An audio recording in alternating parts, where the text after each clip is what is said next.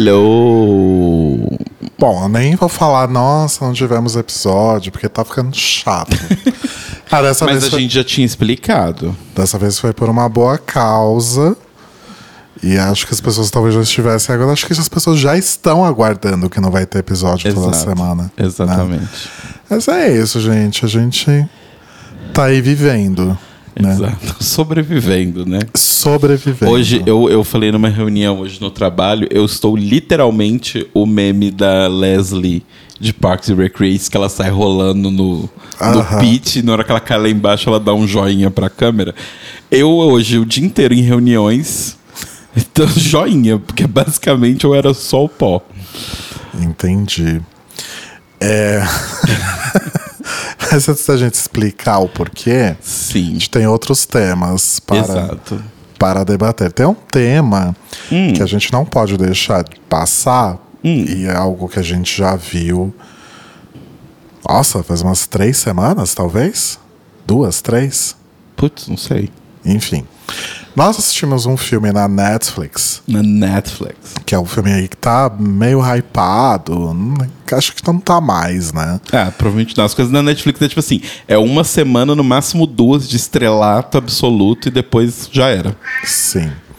Que é o filme chamado RRR. Exatamente. Que eu não lembro o que, que é cada R, você lembra? Putz.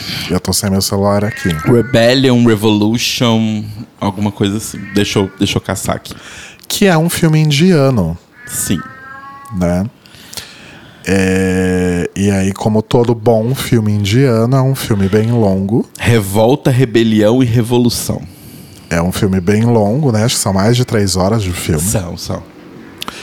E muito entremeado por cenas de canto, dança, né? A coisa do musical é realmente real, né? No, no- no cinema indiano. Agora, uma coisa que eu tô. E pode ser ter. Pode ser, não. É por total é, ignorância minha. Aham. Porque eu nunca. Nunca acompanhei filmes indianos, o movimento Bollywood. Eu sei o que é, tal, Aham. vi algumas coisas. Mas acho que eu nunca tinha visto um filme inteiro. Ju. Então, pelo que eu entendi, eu, eu, eu tinha falado dessa mesma afirmação com os amigos do trabalho. E Slumdog Millionaire também é. Não é um filme americano? Então, eu achava que era um filme americano, mas pelo jeito não é um filme americano. Nossa, mas a estrutura dele é Pois é. 100% de um filme americano. Pois é. Olha aí, de novo. Eu acho que é americano. Vamos ver. É, mas nessa minha ignorância, eu sempre achava, e talvez isso fosse verdade algumas décadas atrás, eu achava que era produ eram produções super low budget, sabe? Uma coisa meio mal feita ali, feito nas coxas, porque é o que dá, é o que, é o, que o dinheiro pagava, Sei. sabe? E aí esse filme derrubou totalmente essa minha crença, porque assim, eu nunca vi algo tão espetacularmente bem produzido. É, não, ele é um filme britânico, realmente, Slumdog Millionaire. Eu nunca vi algo tão espetacularmente bem produzido, com tanto efeito especial, com tanto CGI. Sim, e Tem uns um- CGIs bons, né? Tem uns CGIs bons. Tem uma hora no filme, sem, sem dar muito spoiler, mas tem uma hora no filme que os protagonistas liberam é, um monte de tigre e animais do tipo Sim. no jardim de uma casa lá de um, de um cara X. E aí os, os bichos fazem a festa ali, né? Com, com os inimigos deles. Aham. E eu nunca vi algo de CGI assim tão bem feito quanto essas cenas dos tigres. Sim, sim, sim. É bem bonito. É bem, bem, bem, bem, bem bonito. É muito chocante, assim. Então, e a história é ótima, né? Tem uma. Só uma questão que me atrapalha um pouco história. Porque, assim, o, o, o lance desse filme, que eu acho que é o, o lance de. Da narrativa geral de filmes indianos, é que ele tem várias passagens de flashback. Sim. Então conta a origem de um dos personagens, aí tem a ação no tempo atual, aí vai contar a origem do outro. É, e aí, tipo, o filme simplesmente para e começa a contar a origem do outro personagem, do nada, do mais absoluto nada, e aí conta a origem dele inteira. O que numa série faria sentido se fosse, tipo, episódios, né? Sim. No formato que a gente tá acostumado. Não que só assim faz sentido. Mas é interessante porque justamente tem essa questão narrativa também, até pelo filme ser longo, né? Então é como se ele fosse dividido em pequenos capítulos, assim. Sim, sim. Né? E aí o filme, ele conta a história do... Eu tô procurando o nome dos moços. Do Run e do... Ai, qual que é o nome do outro? Do Rádio. Isso. Do Run e do Rádio. Que eles são dois, dois homens indianos, né? E eles têm histórias completamente diferentes, mas de certa forma. Mas eles têm a mesma origem, de certa forma. É, né? mas eles meio que têm a mesma origem, porque o lance é o seguinte: o filme ele se passa na época que o Império Britânico ainda comandava a Índia. É, pá, acho que é em torno de 1928, alguma coisa assim. E aí ele começa com um, um capitão lá do, do exército britânico, não lembro a patente do cara, enfim. Um cuzão. Que vai numa vila, assim, de, de um, de, um, de um povoado, é, bem no meio, assim, do mato, assim, do tipo, meio do nada, assim, sabe? Não, não é uma cidade e tal. E aí, como todo bom inglês, né, ele vai lá e simplesmente a esposa dele decide que ela quer roubar uma das crianças lá que canta muito bem. E ela quer roubar a criança pra ela. É, e mostra como os britânicos. E eu não acho que isso seja. Porque, assim, outra característica do filme indiano também é o exagero. É o Sim. exagero que beira o camp. Sim, né? sim, sim. Só que eu acho que a forma como é retratada no filme, como os britânicos tratavam os indianos, eu imagino que deva ser bem fiel. Sim. Que eles basicamente tratavam os indianos como se eles fossem lixo. Uhum. Como se eles não fossem humanos. Exato, exato. É, e aí, essa mulher e esse, esse capitão roubam essa menina da família dela. E aí, um cara ali, o, o irmão da menina, né? Ele é meio que ganha a missão ali da vila de resgatar a irmã dele. Isso. E esse é o Run, né? Que, que, que é o ponto inicial ali da nossa história. E aí, no meio ali da coisa toda, você conhece o Ravi. Ravi? Não, Não. Raji. Acho que é isso. Isso. Que é um soldado do Império Britânico. Forte pra caramba, que senta o Mas, ele, cacete em todo mas mundo. ele é indiano, Ele é indiano. só que ele é isso. recrutado, né? Ele sobe ali alguns escalões dentro da do, do exército britânico, né? Que recrutava também indianos ali, né? Para suas tropas.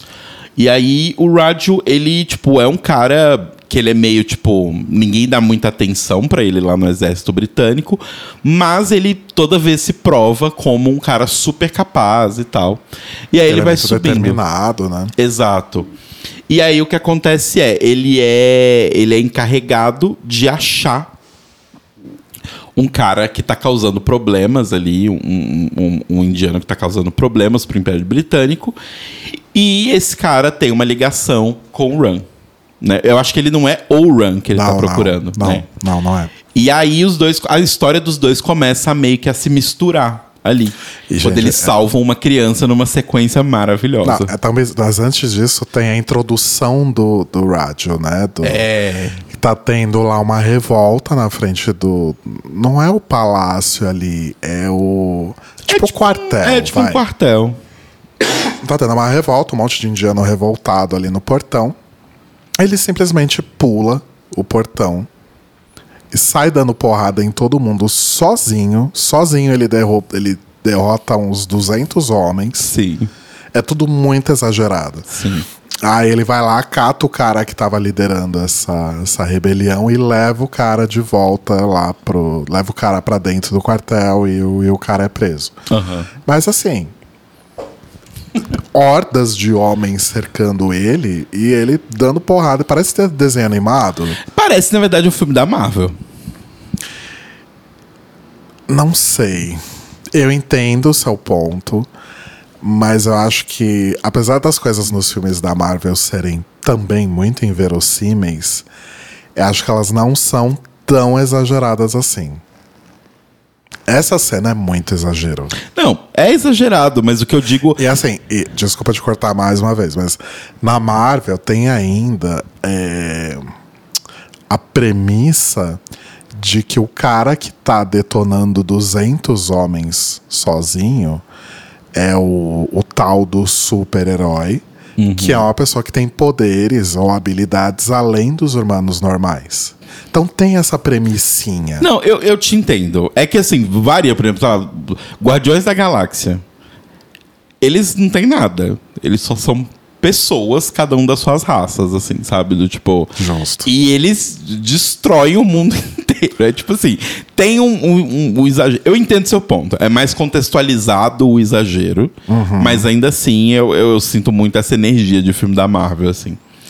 E aí, obviamente, a gente não vai contar muitos spoilers aqui sobre o filme, mas assim, é muito legal porque aí o filme ele começa a, a, a tipo se aprofundar muito mais de por que, que o Run é do jeito que ele é, por que, que o Raju é do jeito que ele é e por que, que eles se conectaram tanto quando eles se encontram a primeira vez, mesmo teoricamente eles tendo que ser inimigos, né?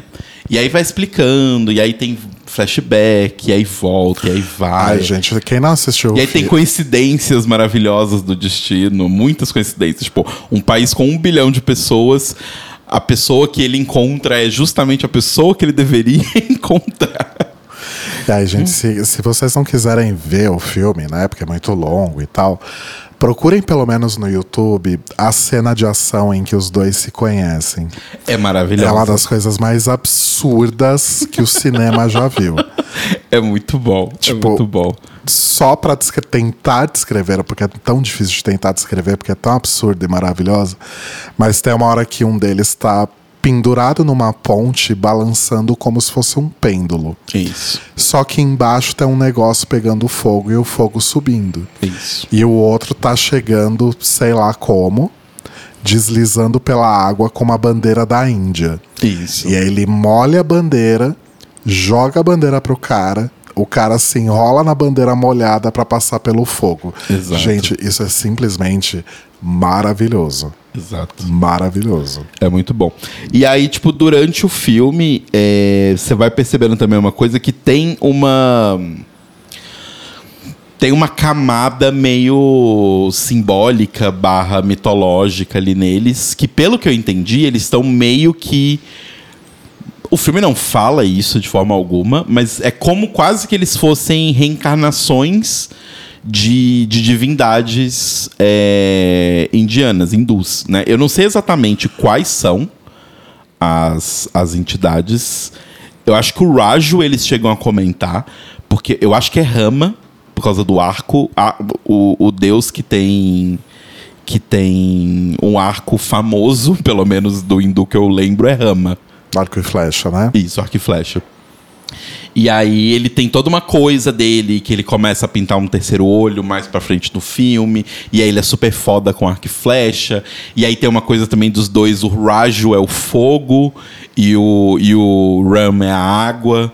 Então tem várias simbologias que eles vão colocando em cima dos dois, assim. E, e é bem escalafobético, como o Rodrigo falou. Mas é bem legal, tipo, é bem divertido. Eu acho que mesmo que você vá assistir em pedacinhos, dá pra assistir em pedacinhos. Tipo, assiste e aí dá um pause e volta no outro dia e Sim. tal. É, e eu acho que tem uma, uma questão também que fica muito clara no número musical final, né? Que Sim. tem vários. Sim. Que é, eles também representam, de alguma forma, grandes líderes indianos. Sim, sim. Da e aí da tem um revolução, ponto né? uhum, que eu descobri que é o seguinte. A Revolução Indiana, ela é uma revolução que é um tanto quanto polêmica. Bom, qual revolução não é, né? Sim. Porque, assim, ela foi muito legal, foi muito bacana. Porque ela expulsou o- os britânicos e tal. Inclusive, essa parte do filme toda é maravilhosa. Toda vez que o Império Britânico pode sofrer alguma zoação, a gente sempre vai adorar. Sim. Mas, ao mesmo tempo, tirando os Sikhs, é que a- até onde eu entendo eles são meio que uma subdivisão ali do, do hindu, Não uma subdivisão Uma do tipo. casta, né? Não, não, não é uma casta. Ah, é não, uma uma religião separada. Ah, é uma religião só. separada. Só que eu acho que nas origens ela tem uma origem ali próxima do hinduísmo. Certo. E basicamente eles. eh, Meio que não de forma muito legal, assim como eles expulsaram os, os britânicos, eles expulsaram também os muçulmanos. Que foi o que gerou o Paquistão. Exato. O Paquistão é basicamente indianos expulsos por serem, por serem é, muçulmanos. É, então, assim, a Revolução da Índia tem todas as suas questões. Eu não entendo de política indiana, então eu não vou defender nem, nem vangloriar aqui.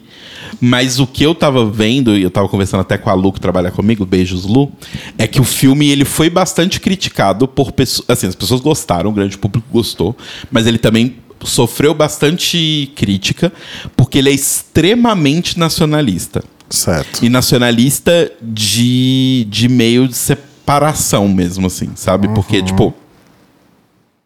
Tem até um ponto que, que fica meio assim, porque. Eu acho que o Run. Eu não lembro qual dos dois, mas enfim, um dos dois, ele mente ali em algum momento que ele é muçulmano, mas ele não é muçulmano, e mais pro final eles vão in- incorporando basicamente os deuses hindus. Então, tipo, completamente essa parte fica jogada de fora. E tem toda essa coisa de dar essa super up, assim, e super. Ah, bandeira, os líderes da revolução e tal. É, então, essa parte foi meio criticada, que é muito nacionalista, Certo. é, ufanista e tal. Mas até aí, bom, enfim, né? Qual filme sobre o seu próprio país não é ufanista? E sei lá, se a gente for fazer essa crítica, a gente vai simplesmente ignorar 90% do cinema americano. Tipo, Independence Day, tudo é tipo, ah, os Estados Unidos, a América, vamos defender a América. Então, tipo, É. o fanismo está no cinema sempre. Então, não é por isso que eu vou criticar o filme. Sim. É, E acho que o filme ganhou vários prêmios, né? Ganhou alguma Ganhou. coisa do Eu acho que ele Oscar. ganhou o Oscar de melhor filme internacional. Deixa eu dar Ah, uma é? conferida aqui. Estra- Filme estrangeiro. É. né? essa, essa, essa classificação, né, Brasil? Eu amo o É, ó, ele ganhou o Oscar de melhor canção original. Ah, não, foi melhor canção original. Ah, olha só. Não foi de filme estrangeiro. Mas acho que ganhou vários outros prêmios de outros. É, ele ganhou. Ele ganhou o Golden Globes como melhor canção original também. Foi indicado no Golden Globes como melhor filme de língua estrangeira. Olha só. E assim, gente, um ponto que não pode. é, que não podemos deixar passar é o fato de que os dois atores protagonistas são os dois puta gostosos, Puta que pariu. né? Que Sim. homens, sério. Sim. Que homens. E tem muitas cenas. É, porque acho que tem muito disso também. Eles são os heróis, né? Eles são praticamente os super-heróis. Uhum. Então tem algumas coisas ali que ressaltam muita coisa de atributos mas- Físicos. ah, não Mas- físicos, atributos masculinos clássicos. Ah, é, tipo, eles são o, o deus indiano perfeito, né? Eles são. Nossa, gente, eu olhava aqueles homens e falava, meu Deus. Sim. da- e tem uma outra camada que é a cultura indiana, ela é bem. A cultura do, do, do Oriente Médio como um todo, né? Tirando alguns países atuais aí que tem certos problemas, eles são muito tranquilos. Não tranquilos, mas assim. A cultura deles sempre foi muito aberta a demonstrações de afeto entre homens. Não romântico, não é isso, mas do tipo, não é estranho que um homem, ao cumprimentar o outro homem, que sei lá, é o tio dele, é o sobrinho, é o primo, ele beije no rosto, ele abrace. Abra é uma coisa muito mais normalizada, né? Curiosamente, alguns desses países são os mesmos que prendem ou matam Exato. pessoas LGBT. Exato. Né? Então isso é bastante curioso. É aquela coisa da interpretação da- do, do- texto sagrado e o texto sagrado em si. Pois né? é. Mas, a despeito disso, então tem vários momentos que são para um olho completamente ocidental, que é o nosso, São, são momentos muito homoróticos entre os dois. E os dois são muito gatos. E eu ficava tipo, meu Deus. E assim, mas você- e aí você tem aquela certeza que não, eles não vão se pegar. Não, porque, Afinal- porque não. É, ambos são héteros, isso é bem claro no filme E o tempo afinal todo. é um filme indiano, né? Um filme indiano mainstream. Ele não vai representar uma relação que não é heterossexual, que não é normal, digamos Uhum. assim, né? Mas tem, como o Tava falou, pelo nosso olhar, né? Até pelo fato da gente ser gay e safada também, vários momentos parecia que eles iam se Sim. pegar muito forte. E ali. eu não acho que é um queerbaiting, né? Não, não é. Porque eu acho que é muito natural, do tipo, ah, ele- eles estão ali, eles se cumprimentam, dão um beijo um no rosto do outro, e aí eles dormem abraçados, e aí eles estão sem camisa, se banhando num rio, e aí... uh, uh. Né? Então, e aí, complicado. eu, né, como eu falei com, com- Já falei, acho que algumas vezes aqui no podcast, já falei com o Rodrigo também. é, eu acho lindos homens indianos e homens em geral que não sejam branco leite azedo, assim. tipo, pele de oliva, assim, eu acho lindo. E aí, é, inclusive, já falei que sempre achei é, muito bonitinho o. Ah, esqueci o nome dele, de Skins, Slumdog Millionaire. O. Ih, não sei, meu anjo. Ai, meu Deus, qual que é o nome dele? O Anuar. O. É o ator indiano mais famoso de todos. É o. Dev Patel. Patel. Dev Patel. Patel. Isso. Eu acho o Dev Patel lindo. Pra mim, o Dev Patel é tipo. Rodrigo com 16 anos, porque ele tem cara de ter 16 anos, apesar dele já deve ter uns 30 e tantos. Ou mais. É. Mas ele. Mas pra mim, tipo. Eu olho pra ele e falo assim, gente, é. é- E, e são exatamente as características que eu acho mais atraentes em um homem. Então, tipo, a pele, essa cor, o cabelo extremamente pretão, assim, super preto, e a sobrancelha grossa, o nariz grande, a barba grossa. Basicamente, tá o Caetano está me descrevendo. Exato. Por isso que eu casei com momento. esse homem, gente. Olha isso aqui. Olha esse pedaço de mau caminho. Isso posto, vendo esse filme e o Tela fazendo esses comentários também, eu finalmente fui atrás de algo que eu já queria fazer algum, há muito tempo, Aham. que é um teste de ancestralidade. Exato. Por, Dá- não, dá o contexto. por quê? É, eu sei de onde, de onde vem a minha família é, do lado das minhas avós. Mas eu não tenho qualquer noção de onde os meus avós vieram. Então, assim, eu tenho uma avó que é alemã, nasceu em Berlim, é, o pai dela era jornalista, e aí na, em 1915. Não, ela nasceu em 1915. Eu acho que mais ou menos em 1930 e pouquinhos, antes de estourar a Segunda Guerra, é, a família se mudou para o Brasil. Uma dúvida. A Ah. sua avó era judia ou não? Acho que não. Porque muitos judeus saíram no começo da década Mas de eu 30, não acho justamente que, mas, por causa da. mas não acho que foi por causa disso. Acho que foi porque o, o pai dela arrumou um emprego aqui na Gazeta. Ah, olha só.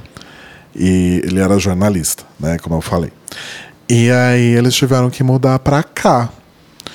Então, eles mudaram pra cá, enfim. E, e aí minha avó conheceu meu avô em algum momento, se casaram. E foi isso. A minha avó paterna, ela era italiana. Mas eu não tenho muitos detalhes do processo de imigração dela. Eu acho que ela deve ter vindo naquela leva que veio um monte de italiano para São Paulo. Para embranquecer a população brasileira. E aí aquela coisa, tinha uma chácara aqui no, no- na zona norte de São Paulo, no Tremembé, que é o bairro onde eu nasci. E aí também conheceu meu avô, teve 450 filhos, enfim. En- entre eles o meu pai, né? Sim. É, a minha mãe, ela realmente. Ela não, não é que minha mãe tinha traços ah, de pessoas europeias, alemãs e brancas. Mas tanto ela como as minhas duas tias irmãs dela puxaram um pouco mais da minha avó. Na família do meu pai, rolou uma coisa meio mista, assim. Tem uma galera que é um pouco mais brancona, só que a maioria do, do- dos filhos dessa minha avó, e principalmente meu pai e o irmão gêmeo deles, eram aquele fenótipo que as pessoas costumavam chamar até um certo, certo tempo atrás de mameluco. Sim, sim. E, e os meus irmãos, tirando meu irmão que puxou o olho verde do lado da, da, da minha avó materna, o, eu e os meus irmãos nós puxamos muito as características que provavelmente eram do meu avô paterno. É, que inclusive ninguém conheceu. Ele morreu quando meu pai tinha dois anos. Ah, O, o meu avô, do lado materno, ele, ele viveu bastante tempo, só eu não o conheci, mas também não, não existe muita informação. Assim. Então, sempre que eu perguntava, ah, tá, minha, minha avó veio da Itália, minha outra avó veio da Alemanha. E os meus avós? Ah, seus avós já eram brasileiros. Eles já moravam aqui, eles já nasceram aqui. Tá, nasceram aqui, mas a família deles veio de onde? Eu nunca tive essa resposta. Então, pelos traços que eu e meus irmãos temos, a minha irmã mais velha, talvez algum ouvinte aí a conheça, ou já tenha visto foto no Instagram, enfim, você diria que a minha irmã é uma índia, a sua irmã é a própria Índia Potira, a saída do- do- da- das águas. né? Sim. E aí eu tenho esses traços que eu e o Telo já é, é, especulamos algumas vezes que talvez pela região ali, talvez possa ser alguma coisa de mouros ou algo do tipo. Mas eu realmente não sei. Sim. Eu realmente não sei. Daí, eu já estava querendo fazer isso há muito tempo, falei, tá aí, vou fazer um teste de ancestralidade. Aí comprei aí de uma marca que tá, tá famosinha, mas eu não vou falar porque não estão me pagando nada para isso. Exato. Mas se quiserem pagar o meu teste próximo, eu tô, tô- tô- topando, marca. Comprei o mais básico que tinha, que é só de o de ancestralidade, porque tem um outro que mapeia é o seu DNA para ver que tipo de propensão a doenças ou a Bom, coisas é, assim. Já tá com 40 e tantos, já tá cheio das doenças, nem precisa saber a Exato. propensão. Eu já tô numa fase da minha idade que eu já sei todas as doenças que eu vou ter, porque eu já as tenho, Sim. né? E eu não quero saber que outras doenças. Não quero saber quais outras vêm aí, né? É, não quero saber, tô bem assim. Não quero saber se eu vou ter câncer, Aham. sabe? Então tô de boa. Comprei só a ancestralidade mesmo. E daqui a mais ou menos uns 60 dias eu conto pra vocês, que é quando vai sair o resultado. Sim. A gente vai fazer uma pausa breve, porque eu vou. Tudo gira em torno de doença nesse podcast, Sim. né? Amanhã eu vou fazer uma endoscopia e eu tenho 10 minutos pra comer. Então vamos a comer. gente vai fazer A essa pausa pra comer Já volta. e já volta com mais assuntos. Voltamos, gente. O que você tá rindo? A última coisa que aconteceu antes da gente ligar de novo a gravação, eu falei com o Rodrigo, eu falei, ó, são 9h15. Então amanhã, quando você for fazer o procedimento, fala certinho. Tipo, ah, qual foi a última vez que você ingeriu água ou comeu? 9h15. Ele falou, não, vou falar nos 9. Eu falei, não, precisa falar o horário correto. Ele, ah, não, eu sempre minto. Ou seja, É que o exame tá marcado tá pra, está marcado para as 9. Eu duvido que eu de fato 9 horas vou começar o exame. mas justamente por isso que você não precisa mentir. Você fala 9h15. 9 horas no máximo vão come, vão tá começando a me preparar para o exame. Sim. Mas enfim.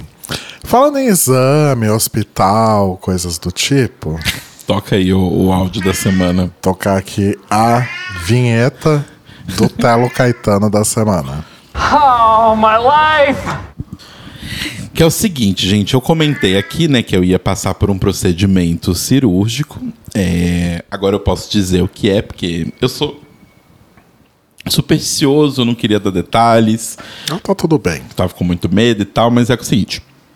Há um certo tempo eu tenho, eu venho tendo um, um incômodo muito grande ao defecar. Ou fazer qualquer outra atividade que você faça com anos. Entenda aí como você quiser, ouvinte. Isso, inclusive, é uma pergunta Aham. que eu tenho. Mas eu vou fazer depois. Tá. É, ok. É, e aí, é, chegou num ponto que tava realmente machucando, do tipo. é, me incomodando muito, assim, do tipo, realmente muito. Mas nunca chegou a sangrar, por exemplo. Espontaneamente não, mas por exemplo, se eu fazia força do tipo fazer cocô, às vezes sim, às vezes sangrava. Então tava um pouco preocupante, aí eu fui no médico, no proctologista. Ele falou que eu estava com hemorroida no nível, acho que estava nível 4 e que precisava operar. Porque desse ponto não tem mais nada que você possa fazer com medicação, ou com pomada, ou com qualquer coisa. E aí a cirurgia tem várias formas de cirurgia, ele me explicou lá. Tem quatro tipos, pelo que ele me, pelo menos que ele faz, né? Em quatro tipos.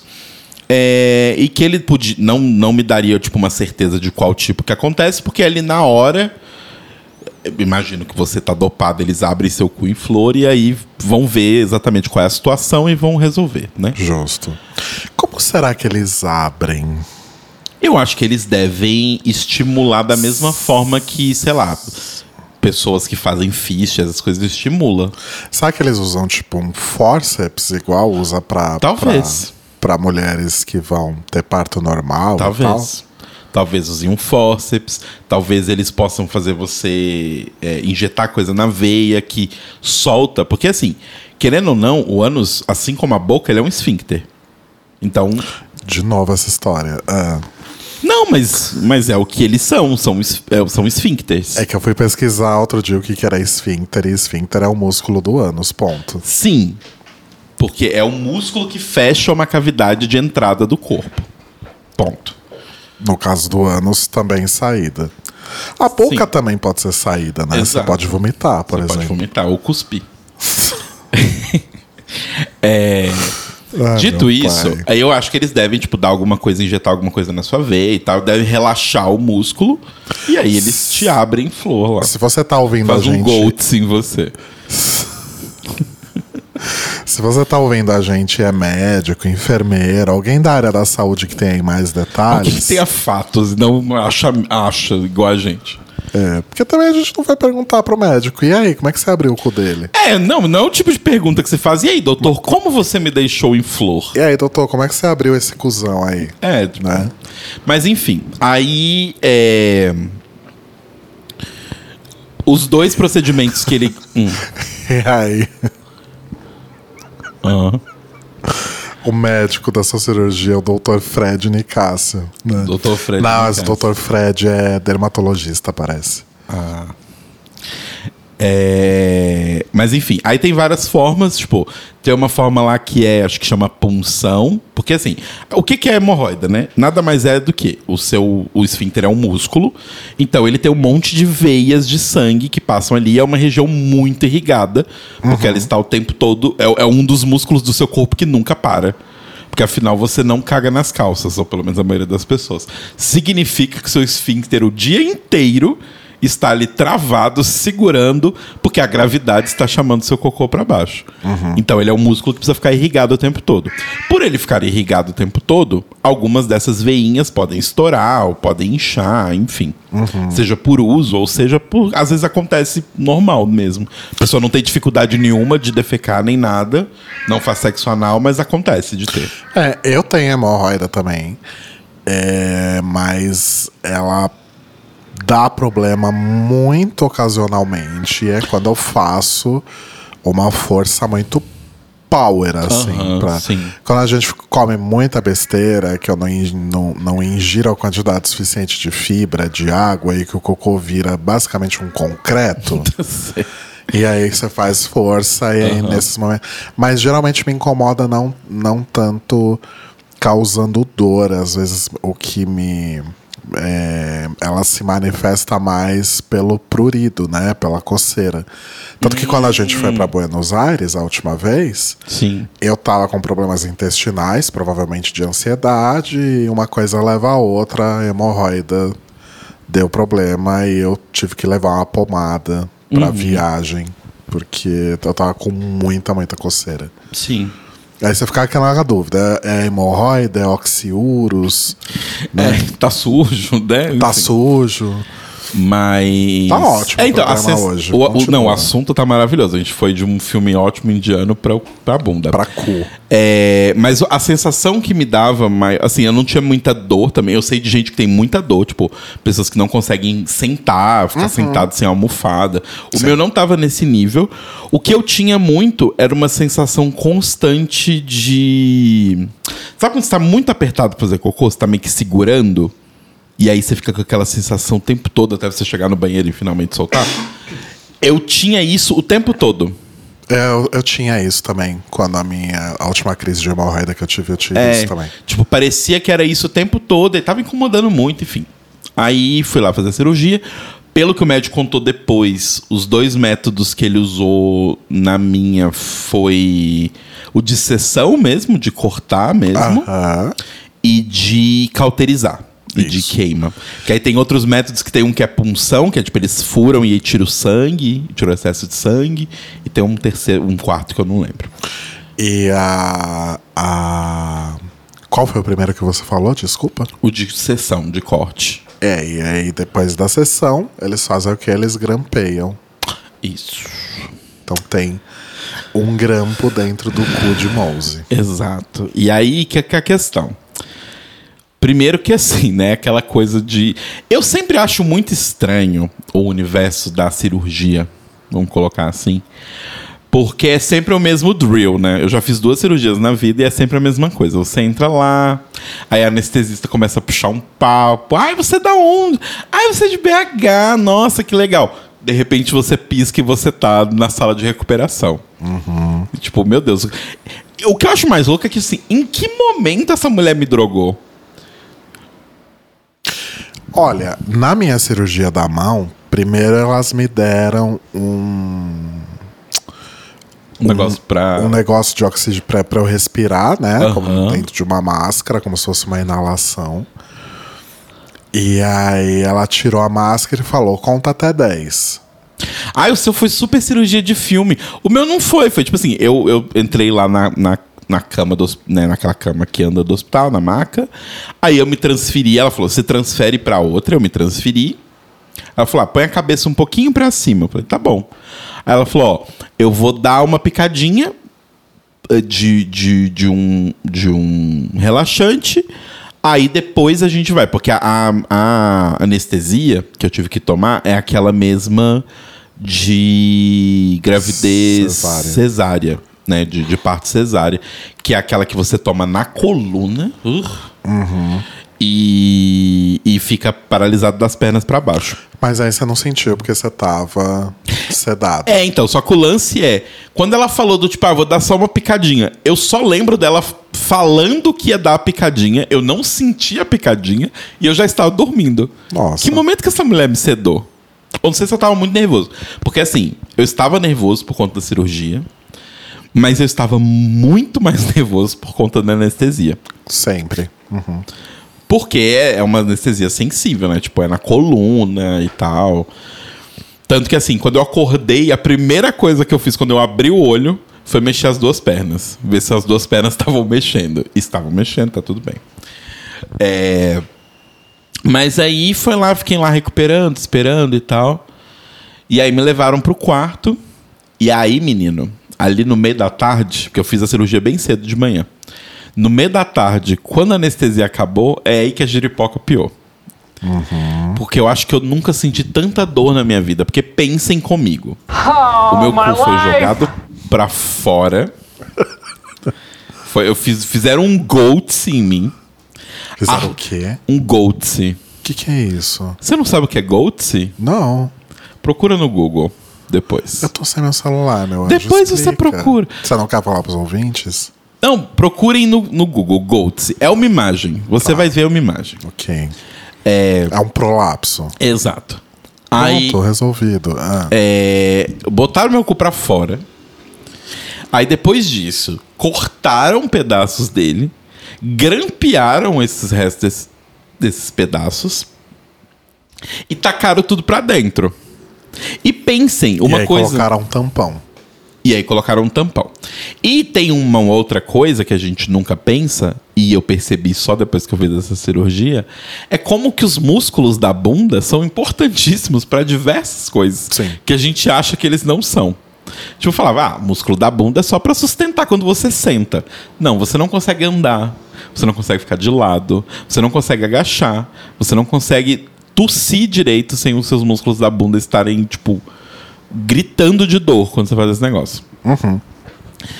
Aí eu tava morrendo de dor, e além da dor toda, tinha o tampão.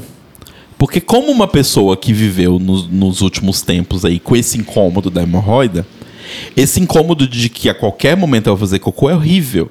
E o tampão é basicamente isso. Porque o seu esfíncter quer ficar fechado.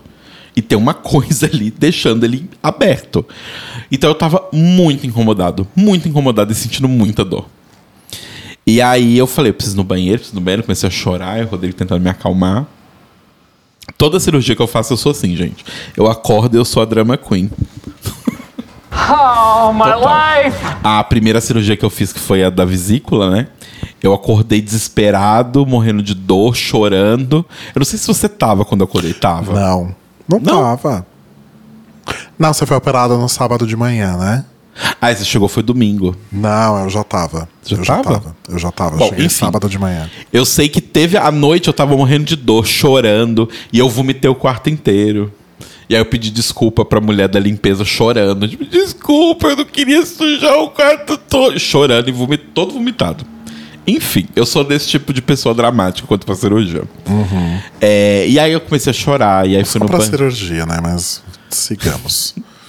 E aí eu fui no banheiro e consegui expelir o tampão. Primeiro que o negócio era gigantesco. Tava no, devia estar no meu intestino grosso. Era um algodão. tipo, não sei se era um algodão. Eu, eu não enfiei a mão dentro do vaso pra pegar. Mas ele parecia ter uma textura meio de. Sabe aquela espuma de, de coisa de natação? Sei. Daqueles negócios. Parecia Aquele aquilo. macarrão, espaguete. Isso. Provavelmente não era aquilo, porque aquilo é duro, né?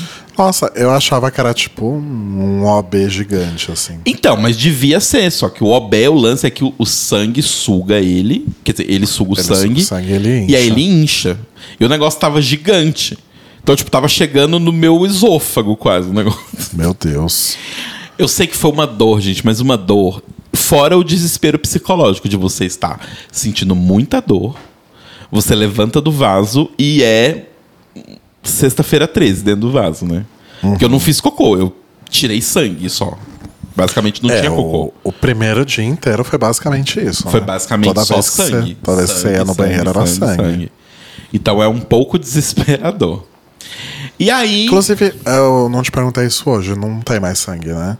Não, não tem sangue. Acho que a última vez que eu tinha te perguntado isso, eu acho que foi segunda ou terça. Não. Tem um pouquinho de sangue do tipo, quando eu vou fazer cocô, por exemplo, e aí eu vou limpar, tem um pouquinho de sangue porque, né, a região tá machucada, tem uns pontos e tal. Os pontos não, o grampo. O bendito do grampo, já vamos chegar nele. E aí foi passando os dias, aí fui melhorando, e aí, tipo, descobrindo, né, sobre o meu corpo, do tipo, eu não conseguia andar direito por causa do músculo da bunda. Eu não. Gente entrou no Uber pra vir embora pra casa. Eu pedi o Rodrigo pra ir na frente, porque eu não consigo ficar. Não conseguia, agora eu tô conseguindo mais. Mas eu não conseguia ficar sentado. Eu tinha que sentar com a banda da bunda e não com. Você tinha que sentar com a coxa, basicamente. Não, então, eu dava pra eu sentar com a nádega. Só que tinha que ser o canto da nádega, não dava pra ser o centro. Certo.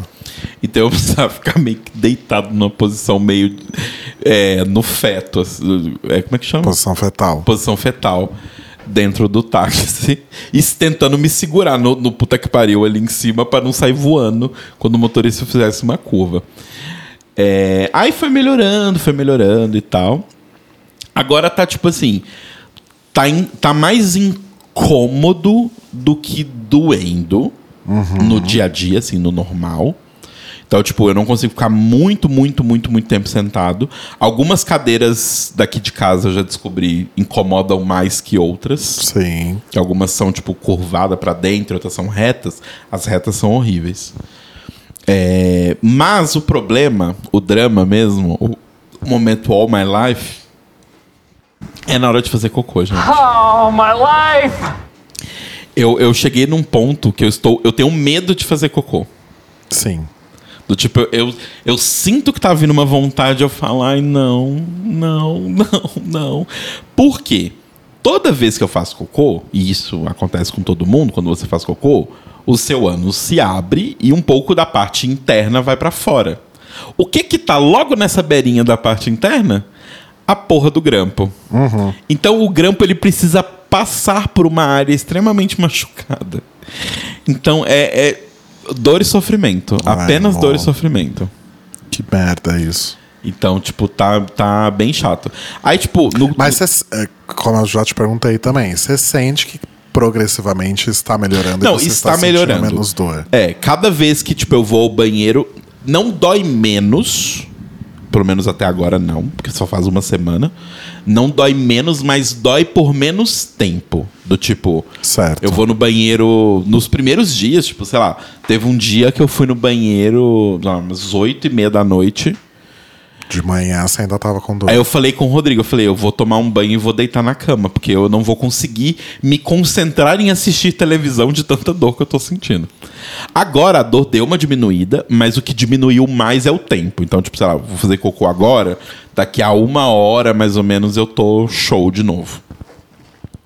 Mas tá indo, assim, a recuperação tá acontecendo. Eu tomei vários remédios, né? Nos primeiros dias eu tive que tomar bilhões de remédios. É, só tomou dois antibióticos, tomou laxante, tomou remédio pra dor, tomou anti-inflamatório, tomou um remédio pro estômago, né? Porque o seu estômago tá Destruiu destruído depois de todos esses E ele remédios. está destruído.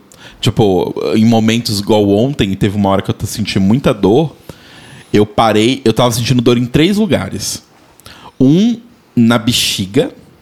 Que eu, não, Nossa. que eu não acho que é a bexiga, na verdade, eu acho que é tipo a próstata, porque fica logo do lado. Que é a dor de, do, do músculo do meu esfíncter tá voltando a sentir. Ai, mas não é aquela dor que você sentia quando você teve a, a infecção na próstata, não, né? Não, não, não, não. Pelo amor de Deus, era só que não faltava. Não, não, nem perto, nem perto.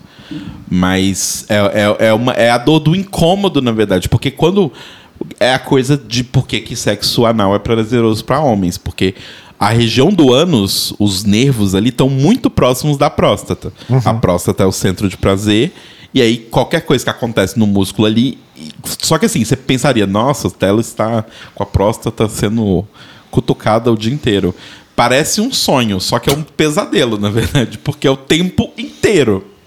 Então, tipo, é uma sensação de incômodo. Sabe aquelas vezes quando você tá, tipo, sei lá, fazendo sexo e você. Existe aquele limiar que você não sabe se tá doendo ou se tá gostoso? Sim. Ou se tá incomodando ou se tá gostoso? Eu tô nesse ponto 24 horas por, por 7, assim. Então tá meio chato. Mas que, porém, está incomodando. Porém, está incomodando. Aí, além disso, a dor na bunda em si, né? No cu.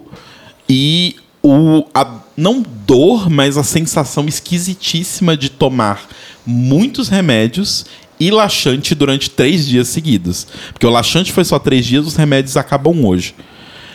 Só que fica um vazio no seu estômago. Porque absolutamente É tudo que normal. existia. É Não, eu tipo, sei. é- é tipo gastrite. É. Absolutamente tudo que existia no meu aparelho digestivo não existe. Foi dissolvido completamente pelos remédios e pelo laxante e tudo mais. Então você sente aquele vazio dentro do corpo. E aí eu escutava. Sabe quando você escuta seu estômago roncando? Só que eu escutava o meu intestino roncando. Tudo roncando, Só porque sabe? insti- intestino não ronca, né? Não, amor. é a sensação, sabe? Você sente aquele vazio dentro. Então, es- esses três incômodos são as coisas mais chatas, assim. Tá melhorando. Hoje, por exemplo, eu, eu, eu acabei forçando um pouco no trabalho, porque eu- foi um dia que eu tive muitas reuniões. Então, eu fiquei sentado muito tempo. Então, hoje foi meio, meio puxado, assim. Mas ontem eu até consegui ficar bem.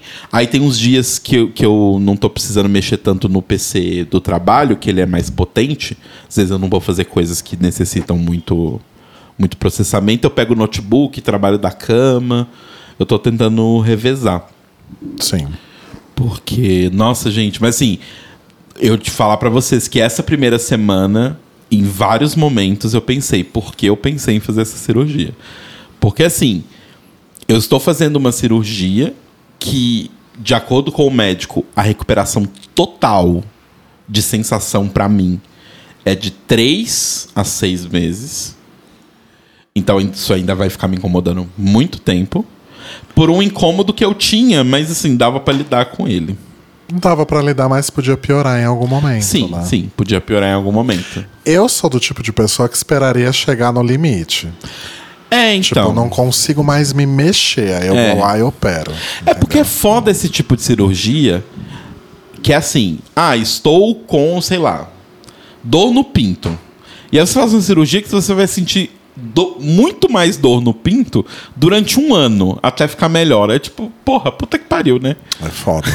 tipo, então assim, é- eu fui de eu tenho uma hemorroida controlada para eu tenho hemorroida caso gravíssimo durante três meses. Daqui a três meses eu não vou ter hemorroida nenhuma. Eu estou muito esperançoso, porque eu tenho dois amigos que já fizeram a cirurgia. Dois amigos, dois conhecidos, que um é meu pai e o outro é o Brenner. dois Dois amigos. Mas o meu pai e o Brenner, ambos falaram a mesma coisa. É um inferno a recuperação. É horrível. É o inferno na Terra. E o médico já tinha me adiantado isso em defesa do médico. Ele já tinha me falado isso. Mas o Brenner falou que passou esses três meses é, tipo, lovely. A vida dele, de questões de, de ir ao banheiro e sexo e tudo mais, melhorou 300%. E aí vem a minha pergunta, que eu formulei lá atrás e deixei pra trazer agora. Ah. Será que hemorroida é algo mais comum em pessoas que fazem amor com bumbum? Não, não. Eu, eu perguntei isso pro médico. Eu perguntei se era um fator de risco o fato de, de eu fazer sexo anal. Ele falou que não. Ele falou assim que o que pode acontecer é que se você pratica sexo anal, a região fica mais Sensível. mais sensível. Mas se você já tem uma, tipo, não é como se fosse assim do tipo, você não tem propensão nenhuma sabe? Tipo, de ter. Os seus vasos ali no ânus funcionam super bem. Dei o cu, agora você está destinado a ter hemorroida. Não, não é assim que funciona. Ela só, tipo, acelera as coisas ou torna mais sensível, faz doer mais, faz doer menos, mas não. Ela não cria. Tem que fazer muito gangbang, né? Pra... É, não. Não, é assim, eu E é um que... mundo injusto. Porque, assim, enquanto tem gente aí no filme pornô tomando um braço até o ombro dentro do cu, cá estou eu simplesmente querendo fazer o meu cocô e chorando de dor. Então, assim, né? Mas- Onde está a justiça? Mas até onde eu saiba, na verdade, a hemorroida tem vários fatores associados. Então, dieta, Sim. estresse, tabagismo, tudo isso interfere. É um monte de coisa. né? Então, então assim, de como o médico falou, pode agravar, mas não é, não é necessariamente um para um, não. Pelo menos o que esse médico me falou. Mas assim, Se na queria fazer eu me sentir bem, porque eu fazia amor Não, de jeito nenhum. Acho que assim, na pior das hipóteses, em seis meses você tá novo. Na pior Sim, na das pior das hipóteses. hipóteses. Sim. O que é um saco, mas ao mesmo tempo, Mas seis meses, Segue a ó, vida. o tempo, Sueli. o tempo, Sueli, ó. Como assim? O tempo, Sueli, ó. Passou. E aí eu queria contar uma anedota, que foi o seguinte. Obviamente fui acompanhar o Telo, né? A gente deu entrada no hospital, deu entrada na internação, e aí ele foi para dentro do centro cirúrgico e eu fiquei na sala de espera do centro cirúrgico. Aí quando ele entrou para cirurgia de fato, ele tem uma janelinha ali na janela do centro cirúrgico, você vê as pessoas passando. Dei tchau pra ele e tal. Ele entrou na cirurgia, devia ser umas oito. Sendo que tava marcado pra sete, mas ok. Não, tava Ai. marcado para as oito. Ah, é?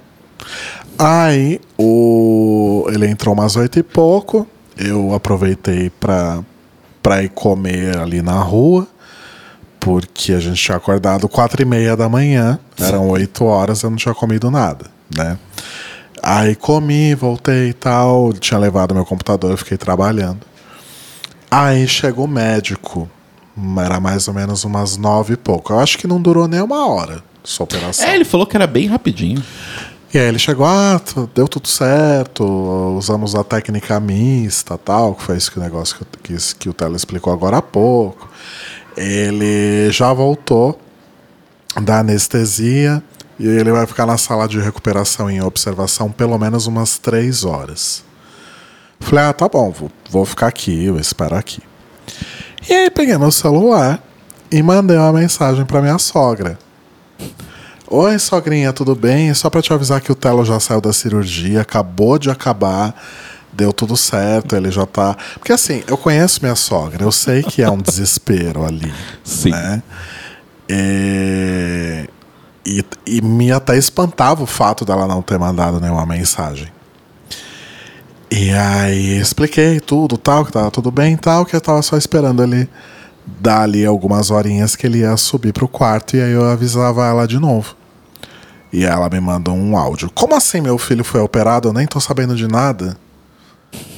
Eu pensei, Marcelo Caetano, eu não acredito que você não avisou a sua mãe. Aí lá fui lá eu fazer um controle de danos, né? Que se eu tivesse sido avisado que a minha sogra não sabia, apesar de não concordar com isso, eu ficaria quieto. Mas eu fui lá, né, tentar tranquilizar uma pessoa que nem estava sabendo o que estava acontecendo e aí sim ficou desesperada. Então foi duas vezes pior, né? Não foi duas vezes pior.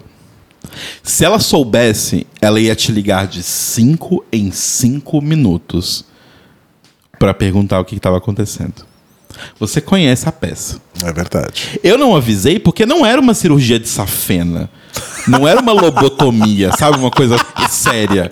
Era só tirar uma, uma hemorroida. Tipo, o pior da, da cirurgia, a, a pior parte de tudo, é o pós-operatório, que eu estou em casa. Eu, tipo, inclusive, eu voltei pra casa no mesmo dia. A gente voltou à noite no mesmo dia. Então, tipo assim, a cirurgia era a parte mais tranquila. O problema é o pós. Então, assim, pra quê? A minha mãe, ela tem esse problema. Eu amo ela, mas ela tem esse grave defeito que é o desespero. E aí o problema é que, assim, eu sou uma pessoa ansiosa. E aí eu ia começar a ficar ansioso dela começar a te desesperar. Entendeu? É, é meio que um efeito cascata. Eu fico nervoso dela ficar te enchendo o raio do saco e ela tá, né? Enfim. Sim. Não, não ia prestar pra nada. Tipo, e o que, que ele ia fazer? Ela ia pegar um avião de Belo Horizonte pra cá, pra eu ficar uma hora e meia, nas- num- uma hora numa sala de cirurgia cortando o cu? Tipo, o que que apresenta. Sabe? Eu não falei porque, tipo, sinceramente, eu comentei com meu pai, porque, curiosamente, no dia anterior da cirurgia era aniversário dele, e eu sabia que ele já tinha feito a cirurgia. Aí eu falei, ah, eu vou fazer e tal. Ele falou, ai, nossa, pós-operatório é um saco, mas fica bem, melhoras e tal, vai dar tudo certo. Ponto. Porque eu sei que meu pai, assim, né? Ele já é o exato oposto. Quando minha mãe se importa demais, ele se importa de menos. Então, é, eu sabia que não ia ter problema. Mas eu não falei mesmo. Ok. Pelo mesmo motivo. Só que eu- podia ter me avisado. Ah, você devia ter perguntado. Ah, toma no É, cu. pelo mesmo motivo que o nosso contato de segurança, quando a gente viaja junto e caso a gente cai, o avião caia e nós a gente morra, não é nem a Simone e nem a minha mãe. Porque É, se. é. É, então, não sei o que é pior. Simone é minha irmã mais velha, que é tão desesperada quanto a mãe do Theo. Sim, as duas juntas, fudeu. Porém, a Patrícia não é desesperada, mas ela é atrapalhada. O que, que ela ia fazer com a informação de que a gente morreu num acidente aéreo? Então, conhecendo ela, a primeira coisa, ela ia bater com os nossos sobrinhos. Eles iam começar a chorar, os três desesperados. Ela ia ficar desesperada sem saber o que fazer. E aí ela ia ligar. Provavelmente pro seu. Não sei hoje, mas provavelmente pro seu irmão. Se fosse uma situação desse nível, tipo, Também não ia resolver porra nenhuma. Mas ele ia ligar pra Simone e aí a Simone ia ligar pra minha mãe. Eu acho que a escada ia ser essa. E ninguém ia resolver nada. A gente ia, fiar- ia ficar lá pegando fogo no Atlântico. Enfim. Mas assim, é é porque assim, gente, é, é a coisa da minha mãe. Tipo, quando a minha mãe tava cuidando da minha avó, ela ficou durante. Quando a minha avó ficou doentinha, quando ela quebrou a bacia, a minha mãe ficou cuidando dela porque ela era a filha que tava desempregada na época, né? Então ela ficou no- cuidando da minha avó e até, até pouco tempo atrás ela estava cuidando da minha avó. E a minha mãe, ela é uma, essa pessoa extremamente emocional. Tipo, a minha mãe, ela, quando ela ama você, ela é super, ultra, mega, blaster carinhosa. Rodrigo sabe, tipo, ela é um coração gigante pra te abraçar. O que é ótimo. Eu amo a minha mãe por causa disso. Eu cresci com muito amor por causa dela. Mas ao mesmo tempo é um pouco sufocante e desesperador. Então o meu medo todo é. Eu tenho a minha avó de 80 e tantos anos, com a bacia quebrada, velhinha. Pode acontecer alguma coisa. E eu tenho uma tia que tem 64? Acho que 64 anos, que é acamada né, que ela teve paralisia infantil quando ela era criança, então ela é acamada. Então ela, ela precisa de cuidados constantes. Minha avó tem um troço. Se minha avó tem um troço, a minha mãe morre porque minha avó teve um troço e a minha tia morre de inanição porque as duas velhas morreram. Meu Deus do céu. Mas é isso. Eu falei com ela já isso várias vezes. Eu falei, mãe, eu acho muito legal você ficar com a avó, bacana demais, é sua mãe, você ama ela. Mas eu acho perigoso essas três velhas juntas. Porque que- e senão aqui- ela vai embora junto. O que, que ela respondeu quando você falou isso? Não, ela falou, eu concordo. Ela falou, eu concordo. Eu acho que se acontecesse alguma coisa.